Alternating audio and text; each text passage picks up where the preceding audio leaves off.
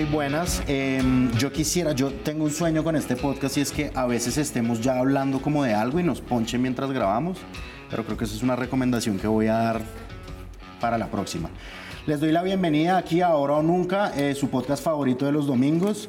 Este podcast de qué se trata, hace un mes nosotros eh, lo emitimos, eh, de su estreno, y se trata de que yo traigo aquí a unos invitados que pertenecen, son los talentos del, del canal, y los traigo aquí para que hablen de alguna apuesta que tengan de agenda pública. Es decir, van a decirnos argumentadamente, desde su punto de vista, de qué es lo que vamos a hablar durante los las próximas semanas, el próximo mes. Em, entonces, en ese sentido, el día de hoy nosotros vamos a hablar de tres temas. Vamos a hablar de el rol que tienen los medios de comunicación y su crisis de credibilidad cada vez más visible, yo creo, para la opinión pública, yo creo. ¿Qué es lo que va a pasar con el Ministerio de la Cultura o de las Culturas? Y cuáles serán los principales temas de los que vamos a hablar en la contienda electoral o por lo menos en los primeros debates que va a haber de los candidatos a la alcaldía de Bogotá.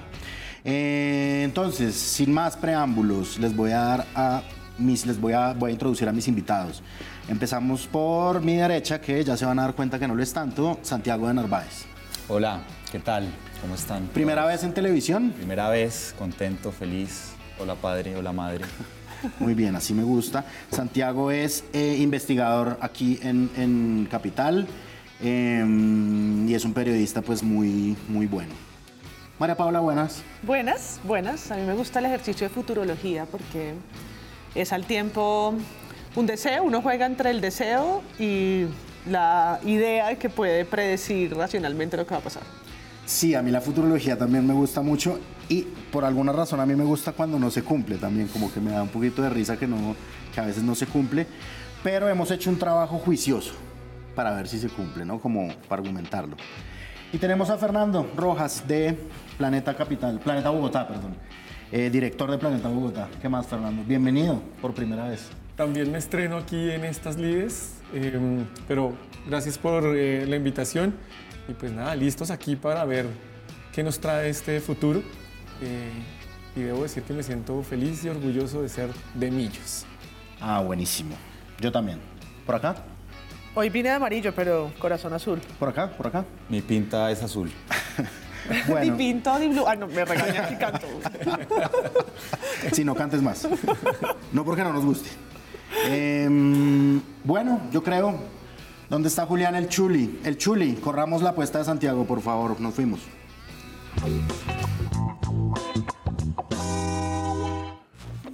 Bueno, eh, voy a parafrasear el espíritu universitario porque yo más que una agenda tengo una pregunta o varias. Mi tema hoy es eh, la libertad de prensa, la libertad de expresión, eh, que hoy por hoy parece defendida con mucho ahínco por muchos. Yo veo esa defensa a veces con sospecha, ya hablaré de eso. Em, quiero repasar los últimos titulares de esta semana, algunos, porque hubo varios en los que se tocó el tema de la libertad de prensa. Recordemos que el 15 de junio, eh, jueves, la revista Semana publicó un artículo en esta estela del escándalo de Laura Sarabia y las chuzadas y el polígrafo, en donde una fuente anónima eh, decía que 3 mil millones le pertenecían al presidente Petro. Esa información no fue contrastada, corroborada y se publicó así sin más. Esto, por supuesto, generó como una fuerte, digamos, reacción por parte de los medios, de los periodistas, eh, a lo que a los pocos días la senadora Isabel Zuleta eh, decidió eh, o pidió a la Fiscalía intervenir al medio de comunicación en cuestión, en este caso a Semana. Esto, por supuesto, también generó mucha, digamos, mucha reserva y recelo. El, director de la FLIP, Jonathan Bock, se refirió a esto en una entrevista a la W, en donde decía que este tipo de, de llamados, como el de la senadora Zuleta, ponían en riesgo las garantías del periodismo. Al día siguiente, eh, la Fiscalía de Francisco Barbosa eh, sacó una, una, circular en la que se protegía, en términos generales, la libertad de prensa. Los fiscales no podían eh, interrogar a periodistas preguntándoles por sus fuentes. Esto de manera muy resumida. Entonces, mi primera pregunta es, em, cómo, para empezar, cómo en una democracia, si es que estamos en tal, donde una sociedad, digamos, tiene el derecho a estar informado de manera veraz, cómo en esta sociedad este tipo de divulgaciones como la de Revista Semana puede permitirse y qué posibilidades hay de contener esto, ¿sí? Entonces, para que me interrumpan si así lo desean. Pero ¿cuál es la apuesta? La apuesta es eh, que estamos en un, digamos, cada vez más el derecho de la libertad de prensa como lo teníamos, digamos, como fue concebido eh, desde el liberalismo y en el siglo XX que se constituyó ya como un derecho en la Carta de las Naciones Unidas, en las disti- distintas cartas de organizaciones internacionales y en la Constitución Política de Colombia, a la que me referiré a continuación, es un derecho que está en crisis y que hay que revisar, digamos, eh, de manera holística, o sea, cuáles son las condiciones materiales que permiten que hoy en día en una sociedad haya eh, libertad de prensa. ¿no?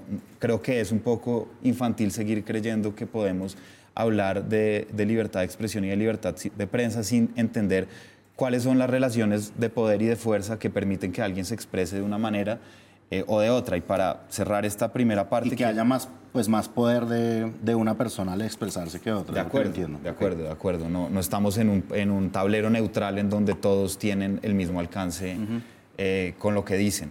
Entonces, quiero leer el artículo 20 de la Constitución Política de Colombia, simplemente para dejar esto sobre la mesa y, de nuevo como suscitar más preguntas.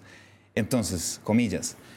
Dice el artículo, se garantiza a toda persona la libertad de expresar y difundir su pensamiento y opiniones, la de informar y recibir, veraz e eh, recibir información veraz e imparcial, y la de fundar medios masivos de comunicación. Estos son libres y tienen responsabilidad social, se garantiza el derecho a la rectificación en condiciones de equidad, no habrá censura.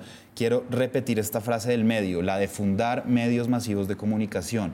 Me parece a mí que hoy en día hay un estado de cosas inconstitucional en la que no es posible que esta parte del artículo se cumpla, porque no creo que un ciudadano de a pie, eh, usted, yo, eh, un indígena guayú en La Guajira, pueda fundar un medio masivo de comunicación. No hablo, ojo, de estaciones de radio comunitaria, hablo de medios masivos de comunicación. Las condiciones en el ecosistema de periodismo colombiano no permiten que un ciudadano pueda acceder a los recursos materiales para montar una emisora o un canal de televisión. Dejo esto ahí de momento. Eh, o continúo. Continúe. Bueno, eh, Continúe que está interesante. Gracias.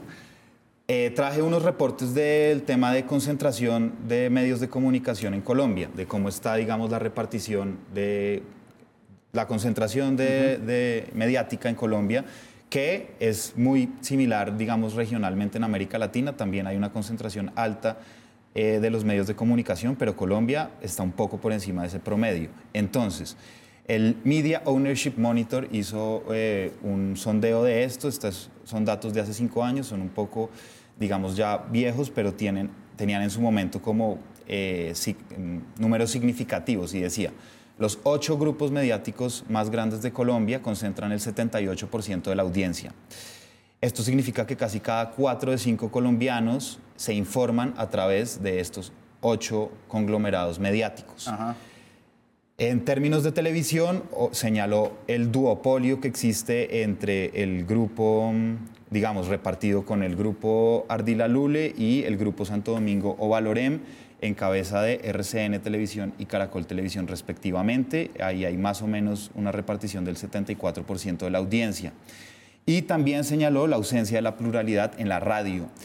Eh, para remitirme otra vez al tema eh, del artículo 20 de la Constitución, yo me pregunto si existe hoy en día en las mesas de trabajo de la mañana, donde hay información nacional e internacional, una pluralidad editorial. No hablo de la plura- pluralidad que hay de los periodistas que conforman esas mesas, sino si existe realmente, mi respuesta anticipada es que no, Ajá. Un- una emisora que tenga una agenda, digamos, una, eh, una línea editorial progresista que cubra los temas de agenda nacional con una mirada progresista. No existe eso hoy en día en Colombia y creo que eso tiene que empezar a suceder. Y pero, digamos, para eso, ¿qué sería una línea progresista en la mañana? Bueno, para empezar, digamos, eh, digamos, cuando digo progresista no estoy diciendo eh, afín al gobierno, afín al gobierno Petro, eh, digamos, tendría que mantener una línea crítica hacia el poder estatal y gubernamental, pero que sí eh, ponga en el centro que hay necesidad de avanzar en acceso a derechos sociales, por ejemplo, ¿sí? Eh, donde haya una agenda de género. Si usted prende hoy en día una emisora radial, no quisiera dar nombres como para no señalar, pero eh, una emisora eh, como las que las más jocosas, por decirlo así, donde se escucha música, pero también hay imitadores, pero también hay información, uno entiende rápidamente que ahí hay, ahí hay como unos sesgos machistas, clasistas, racistas. Eh, me parece que hace falta... Sí, se metió eso. Se Se, metió, metió, se se metió, metió. como por no decir Exacto. nombres. Entonces, eh, esto, digamos, en términos de radio, y hago, trai- em, hablo del otro reporte que traje eh, de monitore- del monitoreo de medios.co en alianza con Reporteros Sin Frontera, y dice que los tres principales grupos mediáticos eh, en Colombia, que son de nuevo el Grupo Ardila Lule, el Grupo Santo Domingo y el Grupo de Luis, Luis Carlos Sarmiento Angulo, eh, concentran el 57% por- por ciento de la información en prensa, radio y televisión. Hasta aquí el diagnóstico. Bueno, impresionante que haya sacado eso de un artículo de semana. No, mentiras, yo entiendo cuál es la, la crisis de legitimidad de los medios. Vámonos contigo, María Paula, a ver qué piensas que tú has trabajado en esto. Yo tengo dos reacciones. Una es que justo se conoció hace un par de días que Gilinski, el grupo Gilinski, que no aparece todavía en ese mapa que se hizo hace cinco años, pero que es un actor de más en más relevante por su compra a la revista Semana, porque también está ahora en cabeza del país de Cali y anunció que también va a tener el control del Heraldo. Dos periódicos Sí. regionales, en Barranquilla y en Cali, que lo hacen también eh, nos hace pensar ¿no? lo que, lo que este, este grupo busca con la información, que yo creo, y es algo que María Jimena Duzán ha dicho muchas veces cuando analiza los medios, eh, y se lo escuchaba también a la base de Pablo Iglesias, un millonario no compra un periódico porque sea rentable. Es de lejos la empresa que menos ganancias de todas las suyas le representa, porque pues Claro. los hoteles, lo- el fútbol, las carreteras, la banca, Hay uno de estos sí, dos magnates, creo- no sé si fue Luis Carlos Sarmiento o Julio Mario, el que dijo, es como comprar un revólver, uno lo tiene guardado y cuando quiere lo dispara. Cuando que dispara. usarlo, lo usa. para allá va, ¿no? Es como no le genera, un periódico vale 7 mil pesos, ¿no? Eh, Su propio modelo económico es muy extraño, pero la incidencia, la forma de cuidar sus demás empresas por medio de un medio de comunicación, valga la redundancia, sí es muy importante, ¿no? Y por eso, aunque tengan no sé cuántas empresas, compran un medio así de pérdidas porque le da ganancias de otra manera o le protege sus industrias, sus bancos y sus carreteras frente al artículo de la Constitución, yo sí creo, o sea, el anterior era nefasto, ¿no? Habrá libertad de expresión en tiempos de paz, o sea, nunca, digamos. Ujú, sí. Entonces, el que llega en el 91 tarde como él solo repara de alguna manera esa, esa forma tan precaria, razón por la que pusimos un partido de fútbol mientras estaba la toma y la retoma del, del Palacio de Justicia. Y yo sí creo que hoy pues muchos medios independientes digitales se fundan y el periodismo se ejerce sin tarjeta profesional y se abren medios de comunicación como El Cuarto Mosquetero, como Manifiesta Media, como sí, eh, Baudó, La Cola de la Rata, eh, Tupuchica, un montón de medios regionales que, que pueden existir, que, que si bien no es que eso sea gratis y se necesita una infraestructura digital y demás, sí creo que es un camino más cerca o más fácil a si no existiera internet y pues quién va a comprar una rotativa hoy, ¿no? Como eso es imposible, ¿no? Una para emitir radio de alguna manera es, es más complejo, pero hoy lo digital sí permite que colectivos de comunicación se conviertan incluso en páginas de Facebook que son muy relevantes en sus regiones como nodos de información. Entonces sí Fernando, creo que uno tiene ese disculpa. derecho, ¿no? Como a, a juntarse y hacer un medio si quiere, y en eso sí aumentar el pluralismo informativo. ¿no? Como estos pequeños medios que pues no, no tienen los mismos seguidores que tiene El Tiempo, ni Caracol, ni Claro. RCN, pero que yo creo que en sus territorios, en sus lugares, empiezan a tener, o en sus nichos, el periódico feminista, la revista ambientalista, empieza a conectar con la audiencia de la manera en que estos viejos medios no lo hacen. Fernando, ¿qué piensas? Ahí yo lo dividiría como en dos, en dos partes. Lo primero es que llevamos ya un tiempo donde hay una disputa grande por el like y por el click. Y eso ha llevado a que los medios terminen privilegiando la velocidad sobre la veracidad. Y eso obviamente genera una distorsión en el funcionamiento de la, de la divulgación de las noticias, de la investigación de las noticias y de poder corroborar si un dato es cierto o no y si no, simplemente yo voto la, la primicia y después miro si es cierta o no. Sí, eso está pasando mucho últimamente. Y eso, y eso nos está generando un problema de desinformación muy grande porque además de eso, pues como me lo estaba diciendo, la tecnología lo que hizo es que cualquier persona puede tener una chiva. ¿Sí? O sea, si yo estoy saliendo de Canal Capital y encuentro a un político que está en una situación comprometedora y yo lo grabo con mi celular y lo pongo en mis redes, pues yo soy un influencer porque lo pesqué. ¿sí? Entonces, eso genera una, una, una realidad muy complicada en este momento. Yo creo que hoy el problema no está tanto en la creación de los medios, sino en cómo se financian esos medios. Y al no tener unas fuentes de financiación claras, pues lo que hemos encontrado es que muchos medios, incluso alternativos, terminan cediendo eh, ante la presión de esos grupos económicos para, para divulgar una agenda y los que son realmente alternativos e independientes pues quedan en el margen. ¿cierto? Ese es un primer bloque. Y el segundo, yo lo traería más a lo que está pasando en la relación con el poder. Con el, poder. Y es que el presidente Petro claramente ve que los medios de comunicación son parte fundamental del establecimiento. Y él está tratando de construir un enemigo. Si Uribe no pelea con Petro, pues ¿quién pelea con Petro? Y ha estado probando con diferentes personas, con diferentes instituciones, y los medios como un, como un conjunto, pues también tienen que ver. Entonces, los medios de comunicación yo creo que también tienen una dificultad para entender cómo cubrir a un gobierno que no necesariamente habla el mismo lenguaje y que está conectado con esa estructura de históricamente lo hemos hecho de esa manera. Y eso lleva a una, a una dificultad grande y es la tensión entre el gobierno nacional y la prensa lleva, puede llevar a mayor desinformación, porque la gente finalmente no sabe a quién creerle puede llevar a que en, aras de la objetividad, perdón, de, ser eh, rigurosos en el seguimiento del, gobierno nacional, no necesariamente sea objetivo. ¿Cierto? Entonces empiezan a tallar para revisar cosas que no necesariamente tienen un problema. Uy, sonó la fanfarria, Fernando. El último. Eh, y es que... Es que, pero démosle un minuto a Santiago para cerrar, que Fernando cierre la idea y, Santiago de una, listo. Y el último es que el hecho de que el presidente case una pelea con los medios puede llevar a que construya en RTBC su canal de comunicación directa con la ciudadanía sin ningún tipo de intermediación y eso pues obviamente tiene unos riesgos enormes de acceso a la información pública.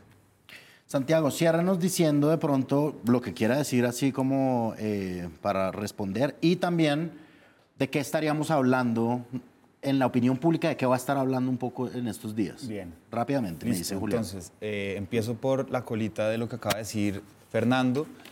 Me eh, salió una encuesta hace dos semanas hecha por Reuters de confianza en, en noticieros.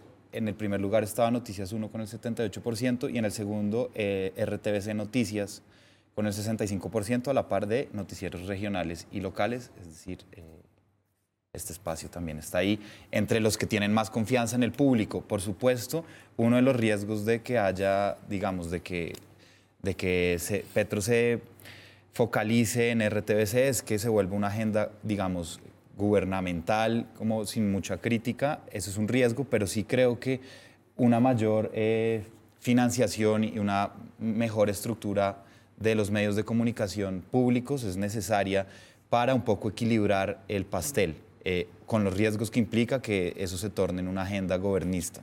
creo que no es, neces- es- no es Sí, algo es que aquí tenemos que distinguir entre comunicación pública y comunicación oficial. Eso es una cosa que Colombia tiene que dar el, el salto. Cerremos, por favor, porque ya me están taladrando el cerebro en Listo, producción. la última cosa eh, para responder a lo que dice MP, yo, digamos, valoro y celebro que haya eh, su- el surgimiento de medios independientes, eh, feministas, ambientalistas, pero me sigue pareciendo que es insuficiente en la torta en general. No son medios masivos de comunicación con una agenda que tenga eh, enfoque de género, que tenga una agenda ambiental y creo que todavía estamos en deuda de conseguir como pluralizar eh, esas voces. ¿De qué vamos a estar hablando? Pues de esto mismo, de cómo eh, la prensa, digamos, cada vez que nuevamente Semana o Wiki saque una nueva chiva, saque un nuevo escándalo, se, nuevamente eh, Twitter y la opinión pública, cada- que es crítica, va a estar señalando eh, a la prensa como eh, aliada del establecimiento y eso no le sirve, digamos, eh, al debate y a la democracia, etc. Entonces creo que vamos a seguir hablando de eso. Si Petro sigue, digamos, confrontando a los medios, esto va a ser como un... De. Algo que está, va a estar sonando en la Sí, sí, agenda. cuatro añitos de esto. Listo. Muchísimas gracias por su apuesta, señor Santiago de ustedes. Narváez. Nos vamos con la apuesta de María Paula Martínez. Ruédame la música que me gusta, Chuli, por favor.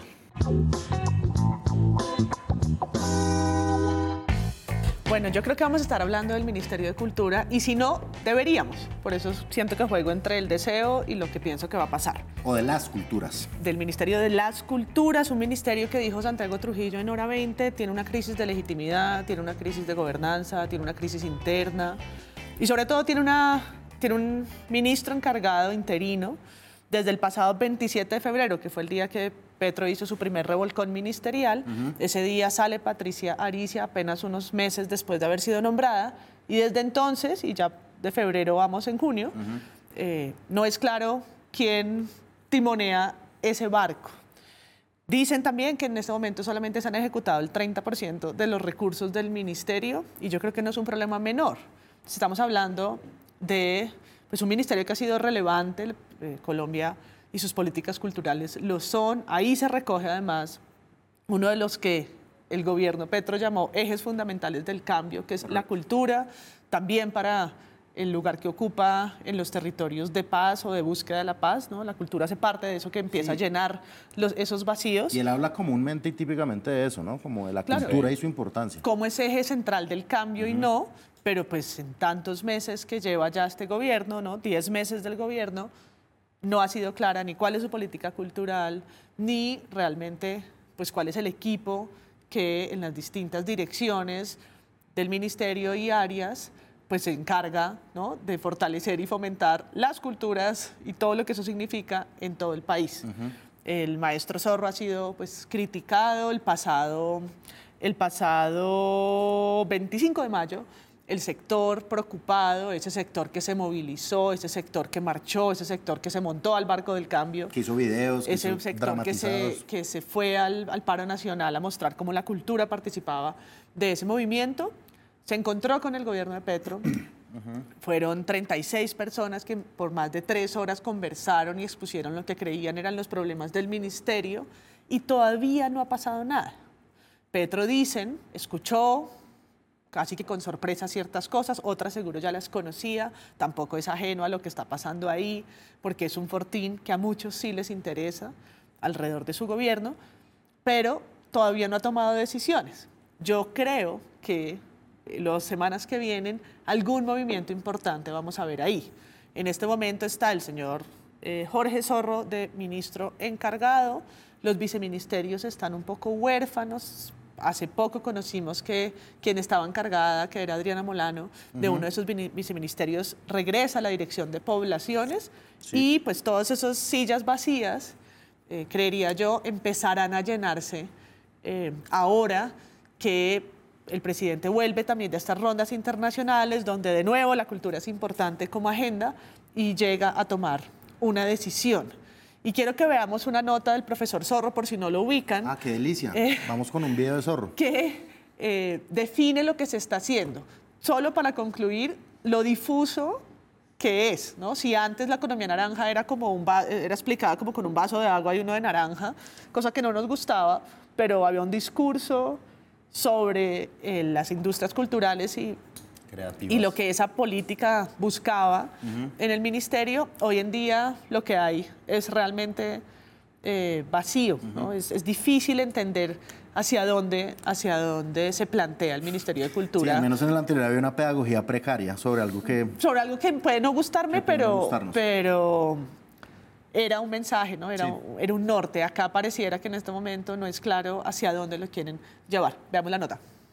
El proyecto de ley 280 eh, del Senado de la República, por medio del cual se reforma la ley 397 del 97 y se van a cambiar las denominaciones tanto del Ministerio de Cultura por un Ministerio de las Culturas, las Artes y los Saberes, y se modifican también los términos de economía naranja y, y- y- y los términos que tienen que ver directamente con la denominación de los viceministerios.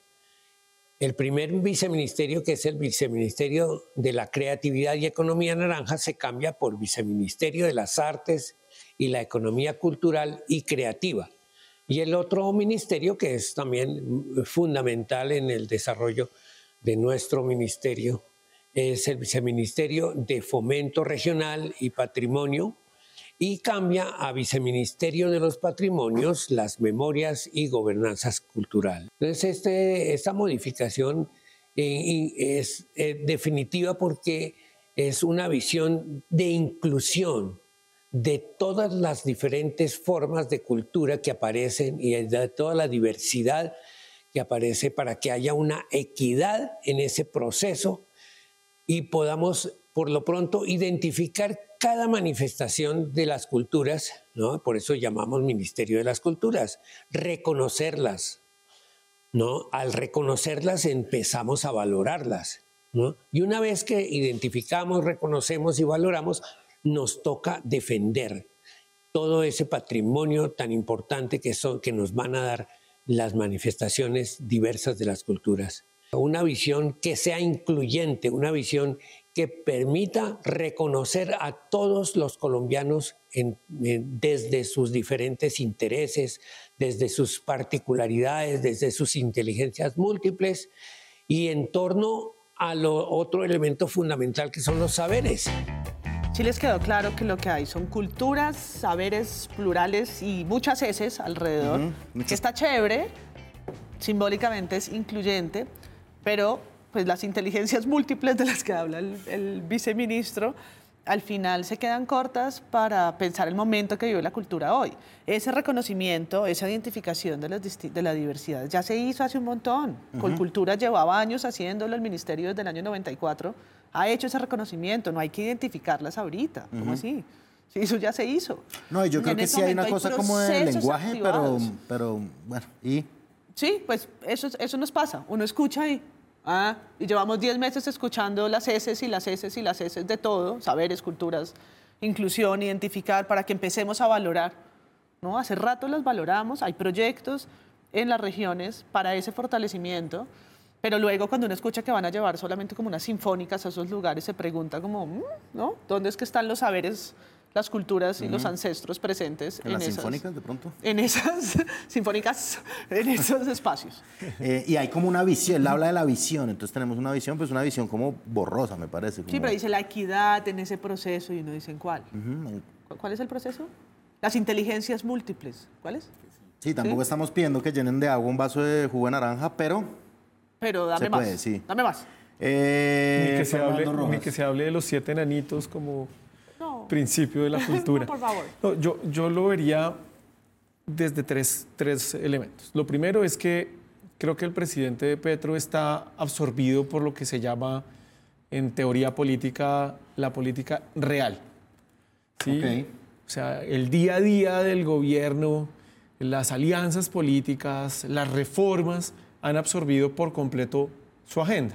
Si a eso le agregamos el tema de los escándalos, si agregamos el tema de los medios, pues realmente esa, esa idea de liderazgo transformador eh, está, está enredada, ¿cierto? No, no está claro el camino que quiere seguir y cultura tal vez es el mejor ejemplo de las dificultades que se tienen. Lo segundo es que esta situación genera una desazón entre un sector que se la jugó por el presidente Petro. ¿sí? Y estamos hablando de organizaciones en diferentes lugares del país, de todos los niveles, que le apostaron a eso. Y eso debilita la base política del presidente. Incluso en términos netamente políticos, pragmáticos, uno diría, pues de cara a unas elecciones regionales que vienen en octubre en todo el país, pues usted tendría que estar moviendo a su gente que está en la cultura y hoy no habla con ellos. Ese diálogo no se da. Además, porque uno entiende que, bueno, en agosto cultura no es la prioridad, las reformas, septiembre, octubre, noviembre, diciembre, enero, febrero, marzo, abril, mayo, ya. ¿no? Ya, hola. Sí. Y como el meme de Julio Iglesias saliendo, se asoma Julio. y eso conecta con el tercer punto, y es que pues, yo sí creo que Petro tiene una, una idea de lo que debe ser la cultura. El desafío que tiene es que está perdiendo un tiempo valioso para poder poner en marcha eso que él tiene en la cabeza. Entonces estamos perdiendo recursos, estamos perdiendo legitimidad, estamos perdiendo eh, la capacidad real de hacer eso y pues se acaba el gobierno, ¿cierto? Y esto ya lo sabemos, tenemos elecciones locales, este semestre tampoco va a ser. Sí, el próximo iba a tener reformas sociales otra vez en, en, la agenda de Congreso. Eh, el siguiente, otro afán vendrá y ya luego viene campaña. Entonces, hay una preocupación muy grande porque finalmente el cambio sí hacía parte, la cultura sí hacía parte del cambio. Y hoy no hay nada. Sí, correcto. Yo creo que hay una cosa que me gusta de lo que dice Fernando y es, em, Petro se dejó llevar un poco por las agendas que él considera las más importantes para el cambio y como que se le pasó de repente que esta es una, ¿no? Como, y yo creo también, ahí en diálogo con lo que decía ahorita María Paula, em, toda la cultura que se vio en el paro nacional, o sea, todas esas manifestaciones ciudadanas, los performances, los sound systems, sí era impresionante la confianza que tenían en que iba a haber un, gobierno que los, que los... Finalmente que los representara. Que los representara. que les diera un espacio. Que, los interpelara de un lugar mucho más interesante de una cultura que no se restringe a las artes y a la alta cultura y a esta, no, esta idea tan, tan tradicional de lo que cultura significa, sino cultura como eso que nos une, las diversas expresiones, la cultura popular, el, la relevancia que tiene eso y que se conecta con la diversidad, incluso los medios, es decir, el Ministerio de Cultura hasta el gobierno de Iván Duque tenía una dirección de comunicaciones que entendía que los relatos de radio, de la televisión, esto que hacemos, hace parte de nuestro patrimonio material e inmaterial, porque nos explica quiénes somos, dónde estamos y para dónde vamos.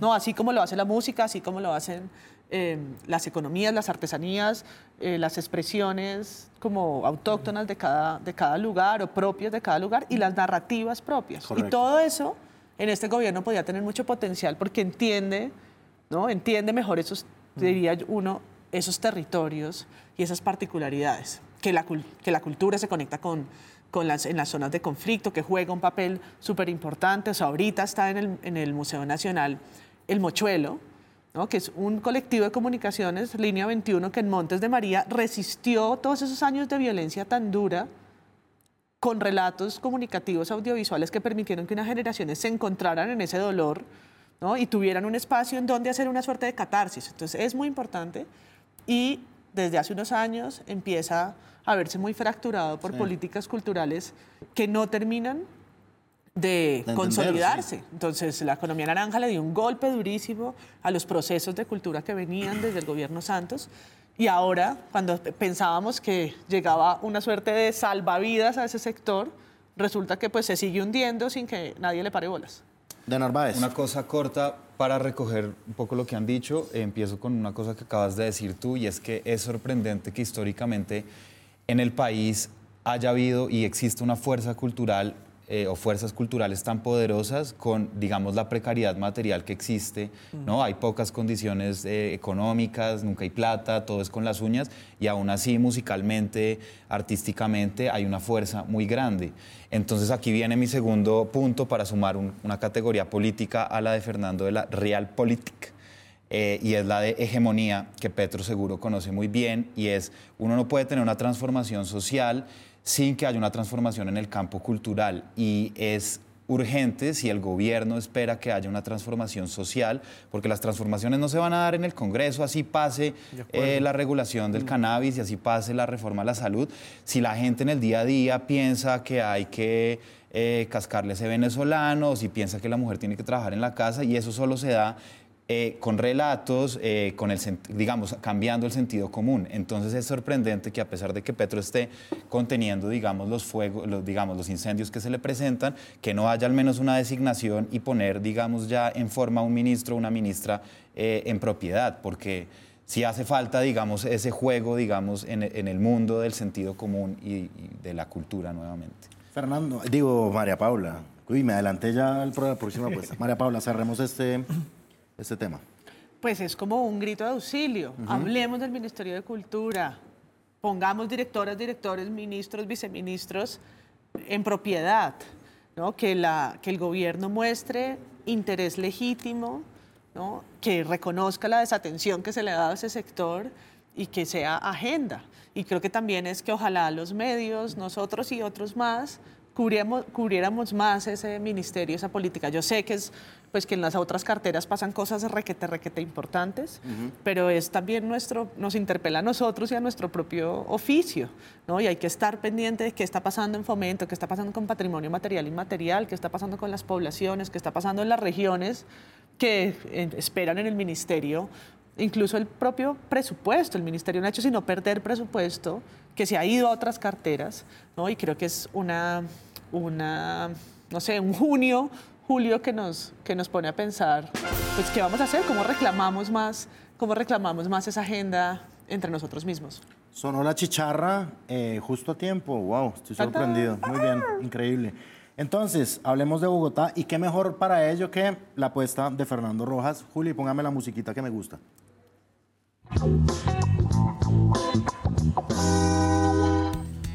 Bien, el tema yo, a mí me encanta. Confieso que me emociona y le doy vueltas y le doy vueltas y todo el tiempo estoy tratando de entender qué viene. O sea, yo traje a Zorro y tú sí te emocionas. no. no. yo, el tema de la política me gusta y entenderla es chévere. Pero, pero yo creo que Bogotá está pasando por un, momento muy particular. Lo primero es que la mayoría de las encuestas que se hacen, que miden el estado de ánimo de las personas en Bogotá, eh, tienen como resultado que la gente no está contenta. ¿Sí? La última de Bogotá, ¿cómo vamos? Que la, presentaron hace como un mes, mes y medio, nos decía que en 2019 el 62% de las personas consideraban que las cosas iban por mal camino en Bogotá. Y en el 22 eso aumentó al 64%, casi 65%. Si revisamos si estamos satisfechos con vivir en la ciudad, en 2019 el 20% estaba insatisfecho y en 2022 es el 24%. Entonces, la gente está aburrida. Estamos. ¿Cierto? Estamos. Aburridísimos. Sí, estamos aburridos de muchas de las cosas que están pasando en Bogotá.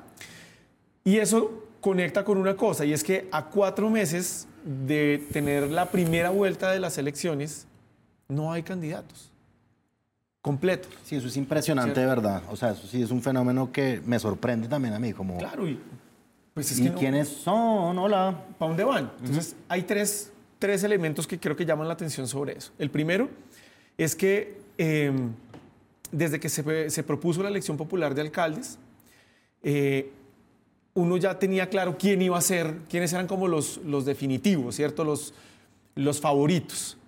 Lo segundo es que eh, desde el 98 más o menos, que fue la elección en que ganó eh, un alcalde alto, eh, siempre los que ganaban... Un alcalde que paradójicamente mide casi dos metros. Casi dos metros, como elevado. elevado, sí. Como elevado.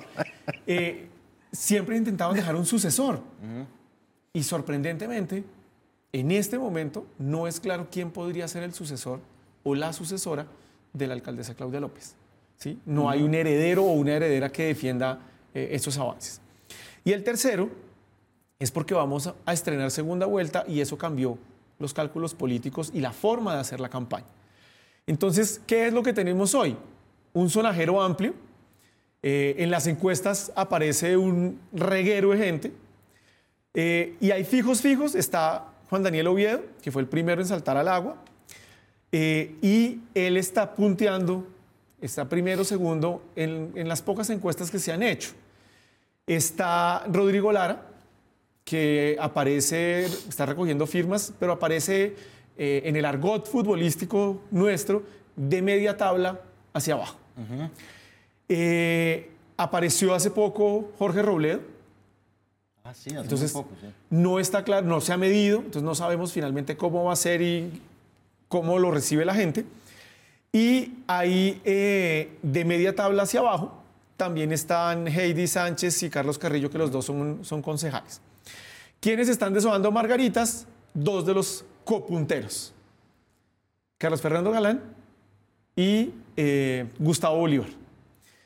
Eh, y hay una zona gris ¿Me lanzo o no me lanzo? ¿Me lanzo o no me lanzo? Y hay una zona gris. Ah, bueno, el otro que está deshojando margaritas, pues también es Peñalosa, ¿cierto? Que le hacen caras, venga, láncese, que usted puede. Bueno, no sabemos. Y los que están en la zona gris son los eh, candidatos concejales del Partido Verde, ¿sí? Que son Lucía Bastidas y Juan Carlos Leal, que no, no se sabe qué va a pasar Y con Martín ellos. Rivera, que ya se bajó del bus. Y ¿no? Martín Rivera, que ya se bajó. Entonces, llegamos a mi apuesta. A ver. Es cuáles van a ser los temas centrales de la campaña. Ok. Y yo creo que las campañas en Bogotá estuvieron manejadas, siempre, dominadas siempre por seguridad y movilidad, eh, aunque la gente decía otras cosas, pero eso es lo más simple y lo más sencillo. Yo creo que lo primero es que esta campaña va a estar marcada por la relación entre el gobierno nacional y los candidatos a la alcaldía. Va a haber una pelea entre el petrismo y el antipetrismo. Y aquí hay una cosa que llama la atención y es que el presidente Petro en Bogotá en primera vuelta sacó 1.769.000 votos. Eso es un montón. Y en segunda vuelta sacó 2.253.000 votos. Eso es casi el doble de lo que se- con lo que se eligió Claudia López. Exactamente. Y además de eso, su bancada en la Cámara tuvo 800.000 votos, lo que le dio 7 de las 18 curules posibles. O sea, Petro es muy fuerte en Bogotá. Sí, Hay un desgaste, pero es una base que no se puede despreciar. Lo segundo, inseguridad. Rápidamente, eso nos agobia a todos. Las localidades en el, eh, en el occidente, suroccidente, sur, suroriente de la ciudad se sienten muy inseguras, de acuerdo también en la encuesta de Bogotá, cómo vamos, eso es el 37%, pero significa que más del 50% de la ciudad se siente más insegura. Eso es un problema.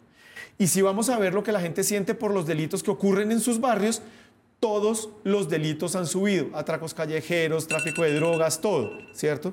Ah, yo había puesto aquí mi marca Sí, porque uno eh, nunca sabe. Fernando tiene su propia chicharra. Ya no, claro, yo, yo aquí la tengo también. Y tercero, es el tema de hambre. La encuesta de Bogotá, ¿cómo vamos? Dice que el 24% de las personas están comiendo menos de dos comidas al día. Y un tema que es fundamental, que es el de la mujer. Porque no hay mujeres fuertes. Pero la mujer se siente insegura en la ciudad, se siente insegura en el transporte público, es la que más pesa en informalidad, es la que más pesa en desempleo. Entonces, ¿a quiénes van a apoyar las mujeres? Ahí hay un tema que va a ser, que va a ser fundamental. Entonces yo, como dicen los abuelos, ahí les dejo este trompo en la uña, a ver cómo lo ven. ¿A quiénes? ¿A nosotros o a la ciudadanía en general? A la ciudadanía, pero ustedes también para que conversemos cómo ven este tema. Pues yo creo que a mí me genera ansiedad porque siento que el 21 de octubre está cerca, todavía es muy difuso el panorama, entonces julio, ¿sí? o julio, cuando ya tendrían esas listas que estar más consolidadas, pues no, no lo parecieran. Entonces nos van a tener como en este vaivén de candidatos que luego ya no eh, los vamos a escuchar, pero yo luego se van a bajar del bus, ¿no? Como en este momento en el que, en el que caen las piezas y caen las piezas y solo hasta muy entrados en el periodo es que vamos a poder ponernos serios y entender bien quiénes son, ¿no? Porque los partidos todavía no, no eh, han dejado claro ni siquiera el, el perfil, sino su mirada de ciudad. Entonces, pues toma tiempo sentar a hacer estos debates, preguntarles cuánto cuesta el tiquete de Transmilenio, ¿no? Todas esas vainas que se hacen en, Ah, sí. en las elecciones. Las y creo que en un creo que en, en la novedad de una posible segunda vuelta, ¿no? en, en esas tensiones con el gobierno nacional, pues va a estar, por un lado, también eh, muy interesante entenderlo. Ahora que arrancabas hablando de la encuesta de percepción, me estaba acordando de las tantas 400 horas de prevención y acción donde el presidente tenía unas caritas, unas caritas, podemos traer caritas acá, podemos traer caritas a esta mesa, rojas y... Y un jabón de sus... Rojas y, y verdes, pero no lo decías porque a mí sí me llama, me llena de emoción como a Fernando la política, la manera como la, nosotros mismos nos mira las identidades en Bogotá, ¿no? siendo Bogotá una ciudad que ha recibido migraciones internas, ¿no? que, que ha consolidado un sentido identitario bien particular, ¿no? bien distinto a muchas otras ciudades en el país. Y lo digo ¿no? por, por, mí misma, que, que eh, crecí, nací aquí, pero de una familia que no lo hizo, y unos padres que llegaron arrojados a esta ciudad en los años 70 y han hecho su vida acá, eh, y como yo, muchos otros. Entonces, cómo nosotros percibimos Bogotá todo el tiempo y la estamos midiendo y nos encontramos con, con cifras que nos cuestionan, ¿no? ¿Qué es lo que dicen? Han bajado, han incautado, han, han eh, hecho operativos de bandas y no sé qué, que no terminamos de entender en una geografía, en una ciudad, ¿no? Que, que pocas veces hemos recorrido y conocemos en, en, su totalidad, ¿no? 20 localidades, uno se pregunta en los últimos meses cuántas he pisado, cuántas no conozco, ¿no? qué direcciones ni ubico, qué lugares no tengo eh, mapeados. Y eh, ahorita cuando empiezan a fluir tantos datos que nos ponen la ciudad en la mesa, ¿no? los candidatos hablan de movidas que van a hacer en en Tunjuelito, en Ciudad Bolívar, y nos hablan de miles de millones de ciudadanos, de 500 mil personas que viven en, una localidad, de la Bogotá región, de la expansión, del POT, ¿no? Y uno empieza a tener que, que sopesar un poco sus imaginarios y su percepción, su relación con la inseguridad o con lo que sea en la ciudad y lo que los candidatos o candidatas están prometiendo y lo que las cifras dicen. ¿no? Las cifras dicen una cosa, los candidatos candidatos prometen otra y uno mismo ¿no? se enfrenta como a la realidad de eso todo el tiempo. Santiago. Bueno, eh, tengo primero una pregunta para Fernando porque no, o sea, y es muy puntual y ya luego un comentario y es, Carlos Fernando Galán no está fijo como candidato porque uno Pregunto, ¿no? O porque uno tendría... No, todavía no está fijo. Ok. Pero está... uno sí recuerda que él tenía fuerza. Exacto. Claro. No, Exacto. digamos que él fue un, tuvo un millón de votos un en la, más, en la, Tuvo en la la presidencia del. Consejo y digamos ahí... Exacto. pare- No le fue bien en las elecciones a Congreso y eso los golpeó, pero, pero también hay un momento en el que no ha dicho si, si oficialmente está claro. Está en conversaciones, uno sabe que está hablando con gente en diferentes sectores, que ha hecho ejercicios de oír a la ciudadanía, pues que hacen todos los candidatos, eh, pero casi, ca- casi que lo único que nos falta es el sí, acepto. ¿sí? Ese, ese todavía no lo Me lanzo. tenemos. Sí, me lanzo. quito el tapabocas y me Exacto, lanzo. sí. Salgo del closet y soy candidato. Eso todavía no ha pasado. Entonces, es lo que pasa con él ahorita. Ya.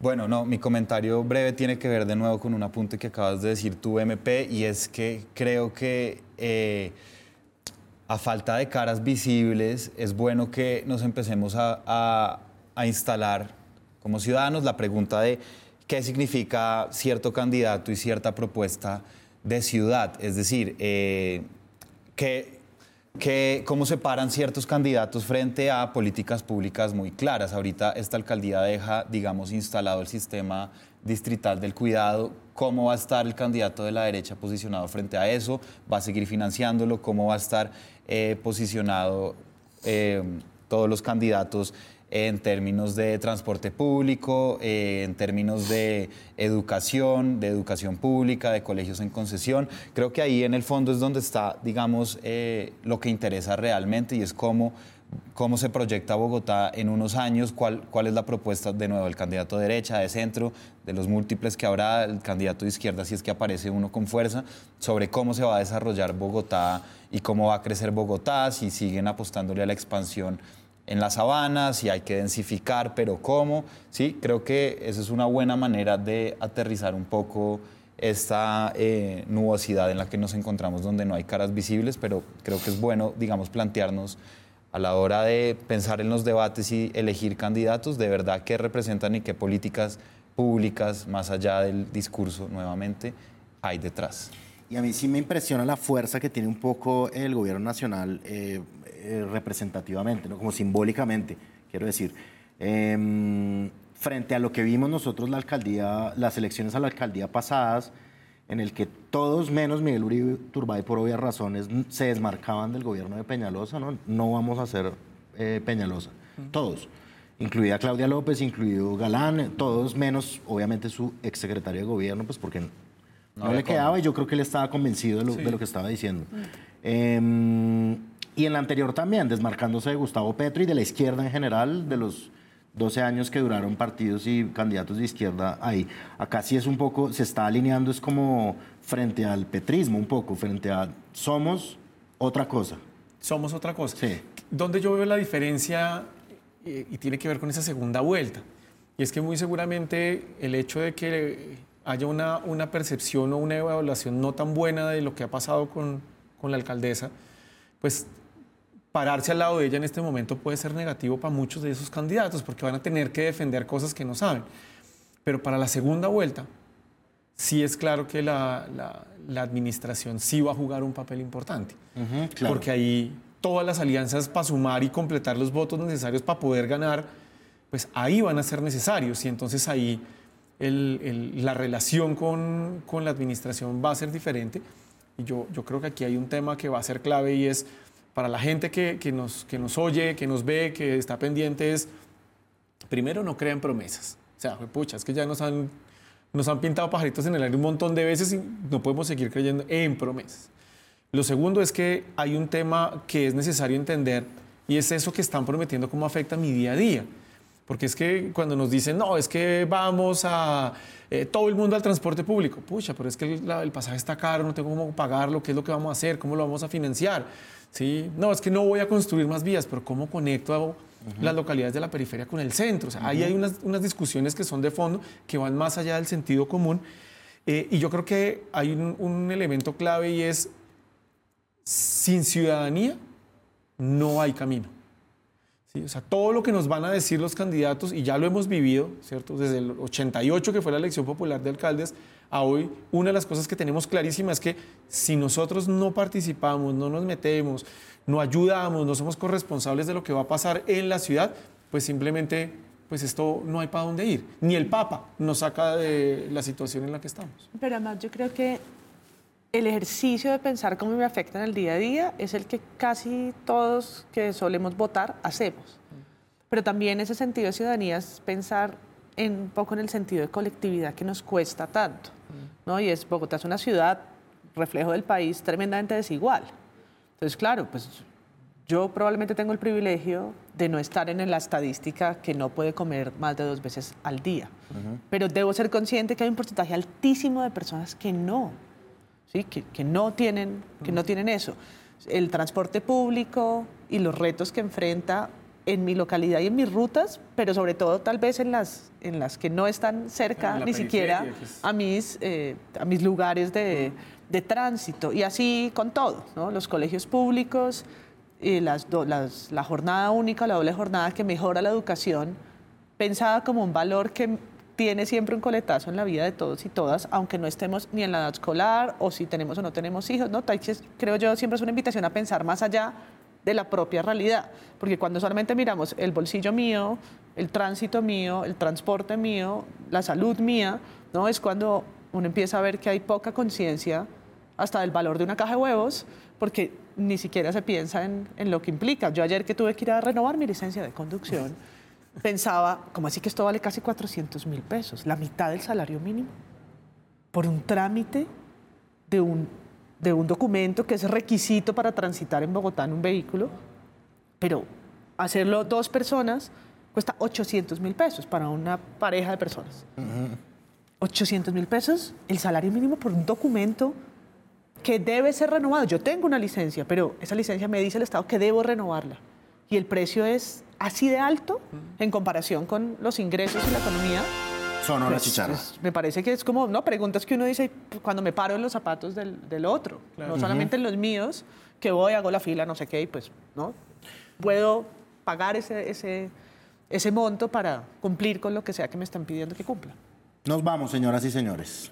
Em, muchísimas gracias a María Paula Martínez, Santiago Narváez y Fernando Rojas por acompañarme hoy en esta sesión de Ahora o Nunca. Hay tres temas de los que hablamos. Yo creo que eh, para resumir un poco lo que se ha dicho acá, o por lo menos para resumirlo desde mi perspectiva de los medios de comunicación, yo creo que hay una cosa que los periodistas, algunos periodistas hemos dicho durante mucho tiempo y es aumentar la pluralidad de medios. Es una cosa siempre para celebrar. Y si son apoyados por dineros del Estado, eh, que no del gobierno, quiero ser claro en eso, que no sean medios esclavos de un gobierno, sino que sean financiados por el Estado para que haya más pluralidad, siempre será motivo de celebración. Había un joven en las marchas de, en las marchas no, en la posesión de Gustavo Petro, un joven con una pañoleta montado en un farol con un letrero que decía no nos fallen. Yo creo que la cultura está representada por ese joven hoy en día y pues sí, ¿qué pasa con el ministerio? Esto es un grito de auxilio como decía María Paula. Bogotá, no estamos contentos, en Bogotá definitivamente no estamos contentos y em, hay unos índices que pueden guiar a los candidatos no para que manoseen los intereses de la gente, sino para que de verdad propongan y hagan algo respecto a ellos, porque de verdad si no pasa nada vamos a estar más mamados. Este podcast se llama Ahora o Nunca. La producción general es de Tiziana Arevalo. La producción al aire es de Julián El Chuli Gómez. Y la realización audiovisual es de Javier Salguero. Javier, no te vayas. Javi, no te vayas. Bueno, eh, lo pueden encontrar en Spotify, lo pueden ver en Spotify. En Spotify. ¿Ustedes sabían esa fantasía? Lo pueden ver. Videocast, videocast y videíto en cajita verde Spotify. Exacto. Increíble. Lo pueden encontrar en YouTube. Va a salir en la televisión abierta. Hola mamá. Mi nombre es Andrés Páramo. Nos vemos en la próxima edición. Chao pues.